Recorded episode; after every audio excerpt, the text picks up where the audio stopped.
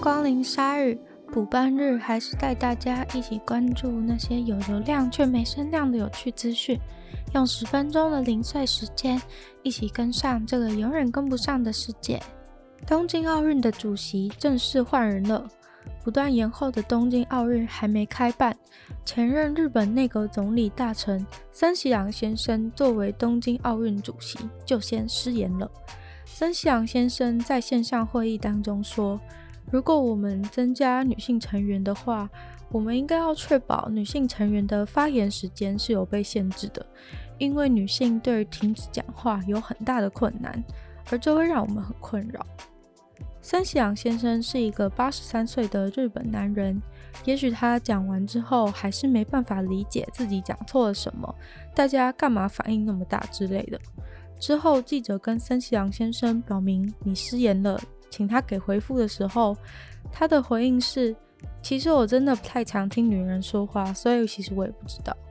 然后对于要他下台的声浪置之不理。不过，可能因为是国际大活动的关系，终于有人出来指点，把森喜朗先生换掉，换成作为女性的桥本圣子女士。桥本圣子女士是这个情势下非常好的选择，因为他曾经是日本东京奥运会的国务大臣，又是前竞速溜冰和自行车的运动员，非常罕见的夏季骑车、冬季溜冰的奥运选手。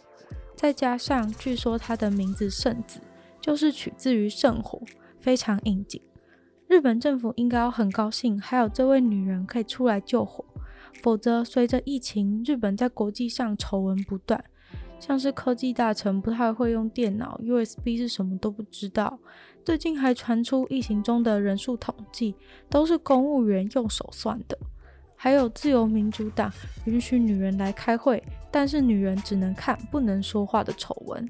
现在又有说女人多嘴的奥运主席。其实这件事情我觉得蛮好笑的。因为森先生下台也不会改变一丁点他的想法，更别说是社会风气。而关于桥本女士的上台，她也委婉地说，在这个节骨眼被选上，显然是因为现在有性别方面的考量。嗯，各位演员辛苦了。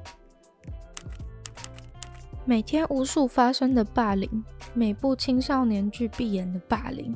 每个人长大以后都说自己小时候被霸凌。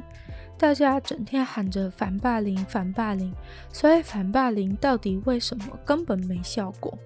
最近新的社会科学研究显示，那些会霸凌、骚扰、欺负其他人的青少年，很多其实根本没有心理问题，也没有不健康的家庭环境，反而是用这种有攻击性的策略去赢得在学校的社会地位。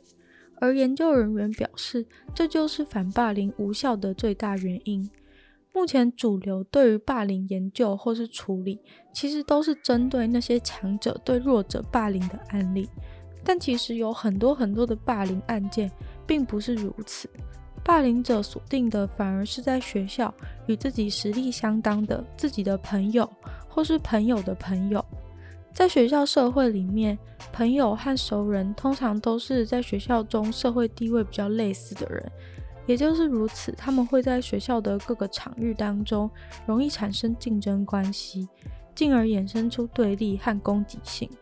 这样的霸凌案件就跟传统上定义的不平衡的校园权力关系的状况不太一样。有时候，其实青少年对自己的竞争者朋友比对弱势的同学更狠。在研究团队大规模的取样之后，发现，在秋天还是朋友的青少年，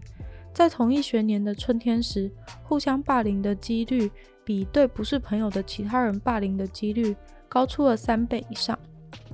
而且这些样本并不是说在春天的时候已经不是朋友了哦，反而还是朋友的状况比不是朋友的状况多四倍几率互相霸凌。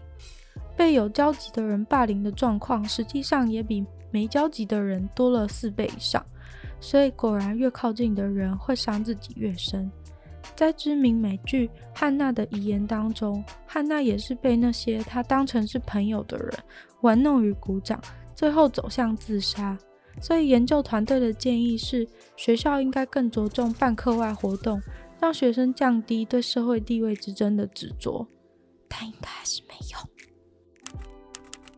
香港一直以地狭人稠、移民超级多而闻名，不过最近香港在十七年来第一次人口负成长了。除了因为疫情生育率和死亡率的改变之外，最主要就是一波因应国安法上线的逃亡潮。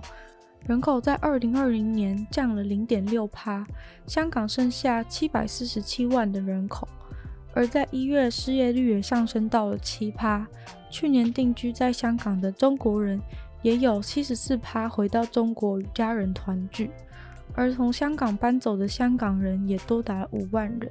虽然香港政府不会特别记录从香港移出的人，但是为了搬离香港去其他地方所需要申请的无犯罪记录证明，在二零一九年这一年申请的人数，相比前一年就徒增了四十三趴，而大概五年内又会有三万多的香港人持英国海外护照移民到英国。最近加拿大似乎也放宽了对香港人的移民条件。看来香港的人口的移出数字应该还会继续增加，不过香港政府却对此假装没有发现，反而是回应：香港本来就是一个居民移动频繁的城市，大家进出香港都有很多不同的理由，不管是求学啊、工作也好，所以香港的人口本来就是很动态的，高移入和高移出的状态。但其实说实话，香港的人本来就很多了。而且随着香港人的移出，想必马上就会有更多的、更多的中国人移入吧。因为疫情关系，很多人在工作上都必须要频繁的使用视讯对话。不过有时候在使用这些工具的时候，并不是那么顺利。在 Texas 就有一位律师在跟法官开会的时候，带着一只猫的滤镜出现在法官面前。而且不知道怎么弄都弄不回去，于是这位猫律师只好在法官审讯的时候，一边努力想办法把滤镜去除，一边跟法官澄清说：“我不是一只猫。”而且因为现在滤镜都做得很好，就算律师已经被变成一只猫呈现在荧幕上，还是能从猫的动作还有闪烁的眼神当中，看出这位猫律师的焦虑不安。